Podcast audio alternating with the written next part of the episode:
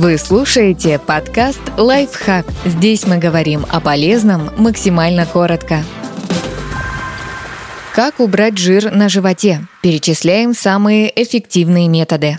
Уменьшите калорийность рациона. Главным способом избавиться от жира на животе по-прежнему остается диета с дефицитом калорий. Другими словами, режим питания, при котором вы потребляете меньше энергии, чем тратите. Согласно метаанализу 89 научных работ, от 4 до 8 месяцев питания с дефицитом в 500 или 1000 килокалорий в сутки помогают скинуть более 4 килограммов подкожного и 1 килограмма висцерального жира – Последний окружает жизненно важные органы. Но, несмотря на эффективность в краткосрочной перспективе, мало кому удается сохранить результаты надолго. В течение первых двух лет после диеты многие люди набирают обратно более половины сброшенных килограммов, а через пять лет возвращается 80% веса. Чтобы избежать таких качелей, выбирайте мягкие режимы с дефицитом не более 500 килокалорий в сутки и используйте эффективные стратегии для поддержания веса.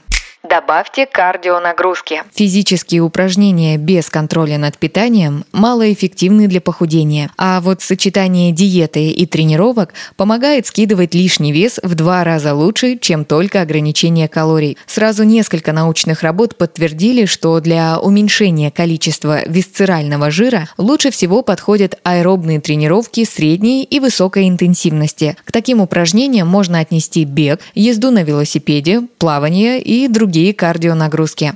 Ешьте больше белка. Белок обеспечивает чувство сытости и помогает потреблять меньше калорий даже без подсчетов и ограничений. А еще увеличивает трату энергии на усвоение пищи, защищает от потери мышечной массы на диете и способствует ее наращиванию при наличии силовых тренировок. В пятилетнем когортном исследовании подтвердили, что высокий процент протеина в питании защищает от наращивания жира на животе без всяких диет. Потребляйте 1,2 грамма белка на 1 килограмм веса тела в сутки и отдавайте предпочтение животным источникам – молоку, яйцам, творогу или мясу. Протеин из них хорошо усваивается и содержит много незаменимых аминокислот, полезных для роста мышц и снижения жировой прослойки.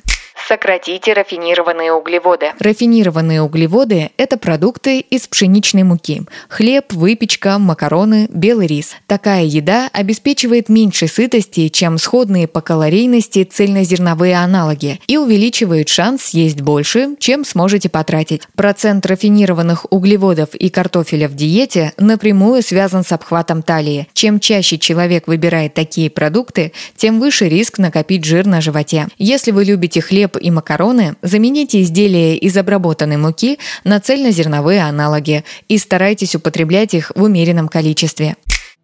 Подписывайтесь на подкаст «Лайфхак» на всех удобных платформах. Ставьте ему лайки и звездочки. Оставляйте комментарии. Услышимся!